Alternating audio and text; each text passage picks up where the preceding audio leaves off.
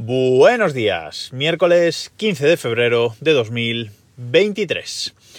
La última vez que cambiamos internet en casa fue hace seis meses, creo recordar.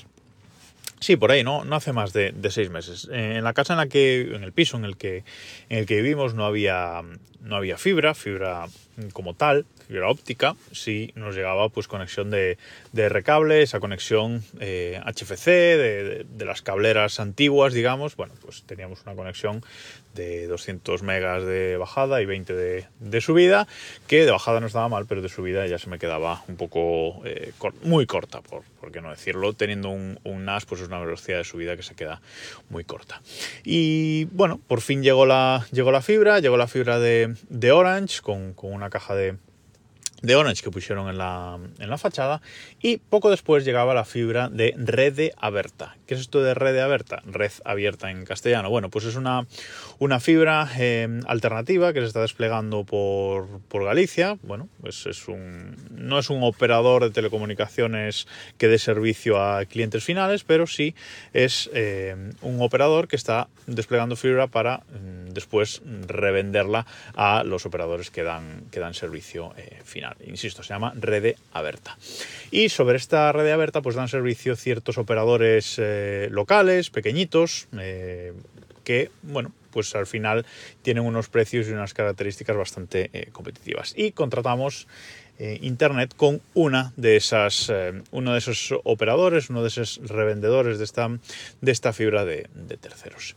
Y la verdad es que tiene muchas ventajas contratar fibra, contratar el servicio de, internet a uno de estos operadores pequeñitos, al, alternativos, porque una de sus características suele ser, y debería ser, si en algunos de estos no, no lo es, eh, la cercanía con el cliente y la, y la facilidad.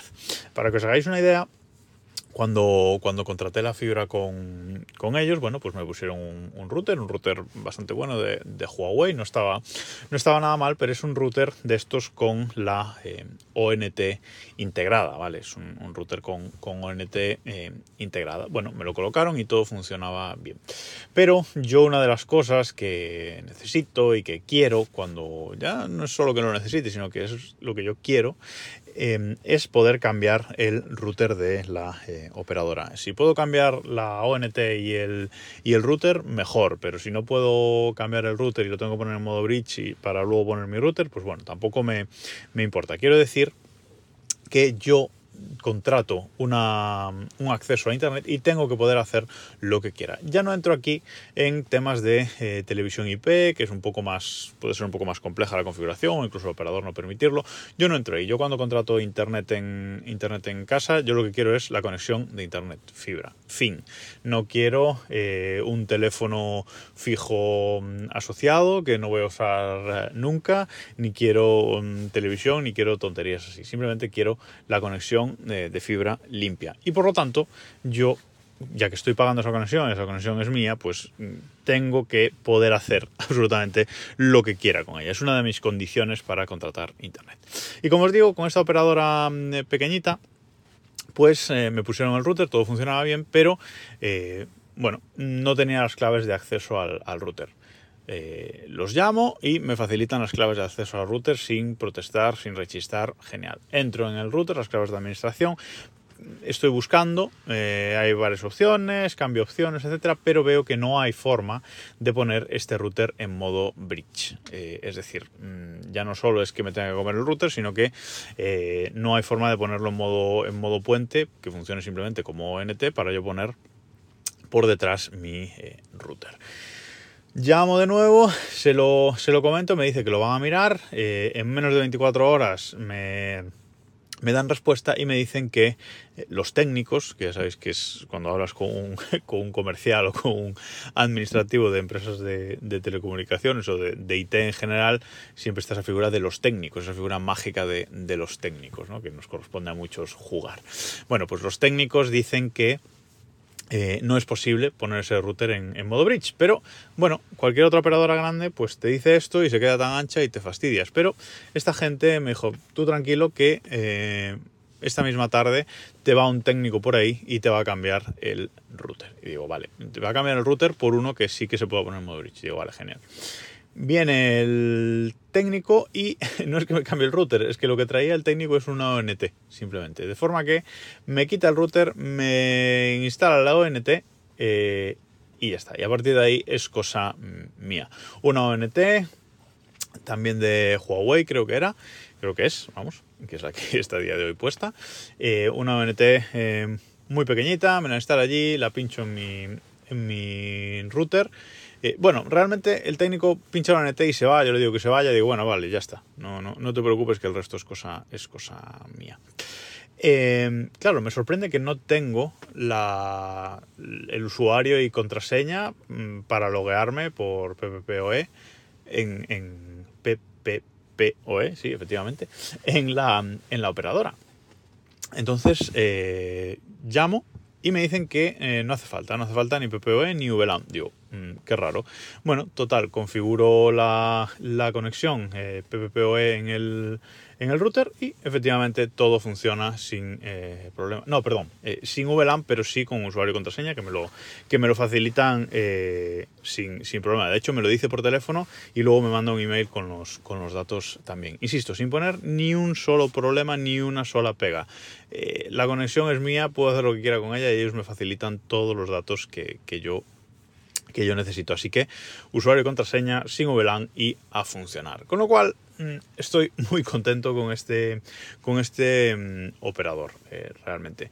Cuando hay algún problema en estos seis meses, ha habido un par de, un par de cortes. Hubo un día especialmente que, estuve tres horas sin internet y resulta que fue culpa mía. Ellos tuvieron un corte de una media hora, pero por lo que sea, mi, mi router, el mío, el neutro, el Ubiquiti, el Edge Router, no recuperó la, conexión hasta que lo reinicié. Y yo no me di cuenta de esto y bueno, eh, hasta que lo reinicié no tuve de nuevo mm, internet. Pero insisto, mm, la respuesta siempre ha sido muy buena y puedo hacer con mi conexión a internet absolutamente lo que quiera, lo cual es eh, genial.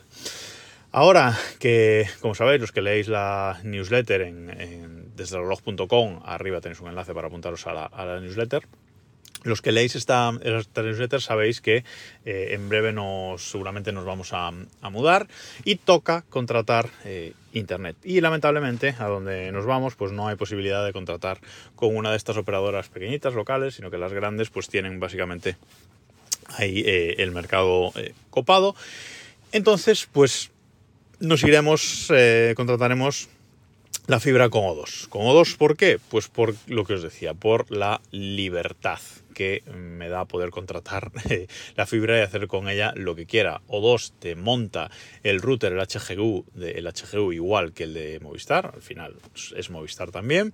Eh, te monta el, router, pero bueno, el usuario de la contraseña es público, Telefónica no, no tiene usuario de contraseña nominal para, para cada uno de los, de los clientes, sino que es genérica y no hay ningún problema en poner ese, ese router en modo, en modo bridge, ese HGU en modo bridge. E incluso si lo queremos quitar, que es mi caso, eh, pues hay una forma fácil dentro de ese, de ese, router, una URL conocida también, en la que accedes y tienes la, la clave, del, la clave mm, para identificarte en la, en la OLT del bueno, en la OLT del, del, operador y poder poner la ONT que tú eh, quieras. Así que eso es lo que, eso es lo que haré, quitaré el HGU, cogeré las claves, quitaré el HGU, pondré eh, mi ONT y mi, router y tan contento. Y eso es lo que yo le exijo a una buena conexión a Internet. No me des productos añadidos alrededor, dame una conexión eh, de fibra en la que yo pueda hacer lo que quiera. Tú dame la conectividad y yo ya eh, haré lo que yo quiera por detrás, pondré el router que yo quiera, etcétera.